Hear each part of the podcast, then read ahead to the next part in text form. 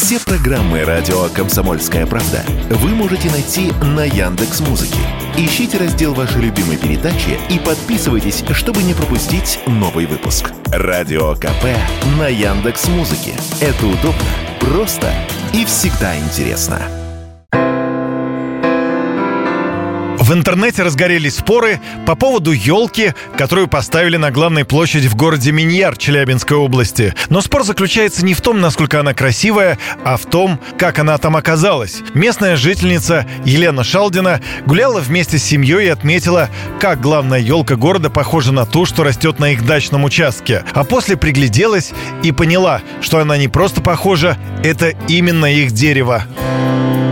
18 числа этого года мы гуляли здесь с собакой со своей, и я как-то случайно захотела около нее фотографироваться. А спустя несколько дней, 24-25 числа, эта елка оказалась у нас на площади. Но я сказала, ой, как елка-то похожа на нашу сильно. Но в ней было такое характерное изменение, когда эта елка у нас росла, доросла где-то до метр пятидесяти, метр шестидесяти, муж макушку у нее сломил, то она росла пушистая была. Ну вот она пушистая росла, росла 41 год. Теперь она радует наш город город. Пушистую красавицу местная администрация взяла с одного из дачных участков.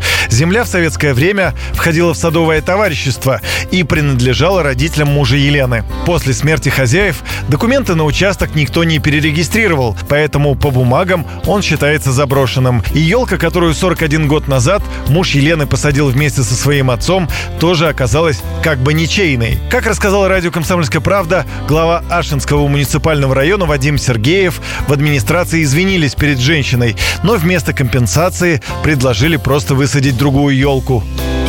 Она как бы претензий не имеет, она подтверждает, что она ни наследство никуда не вступала. У нее кроме садовой книжки об уплате членских взносов советского периода никаких документов нет. То есть официальных реестров, публичной кадастровой карте, земельных участков, сформированных за каким-либо правом у жителей нет. Вот и взяли с этого места елочку. Мы предложили вариант такой, что давайте, раз существует у вас память семьи об этом, давайте высадим новую елку. И не одну, давайте высадим сквер какой-нибудь елок. Она согласилась с этим.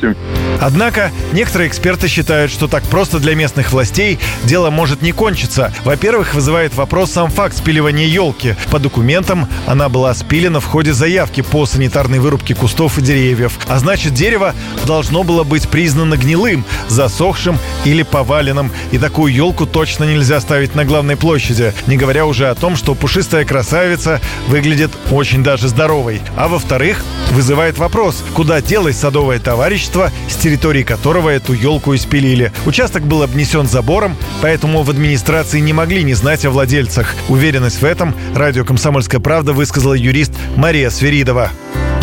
Оформлено право собственности или не оформлено, это чисто страховка от таких приколов. Но в любом случае, на каком основании администрация зашла на территорию СНТ, СНТ куда делась? Что-то я сомневаюсь, что минимум сотня земельных участков с домиками исчезли в воздухе, растворились. Участок обнесен забором. У нас много участков не оформлено. Я думаю, что администрация здесь несколько лукавит, это как минимум. Но администрация лукавит на тему того, что они не знали, что это чужой участок. И вообще очень темная история. Куда СНТ это делось? Оно не растворилось в воздухе. В итоге, если Елена все же решит бороться за свои права, то в худшем для чиновников случае их могут признать виновными в злоупотреблении полномочиями или халатности. Стоимость такой елки эксперты оценивают минимум в 200 тысяч рублей. Юрий Кораблев, Радио «Комсомольская правда».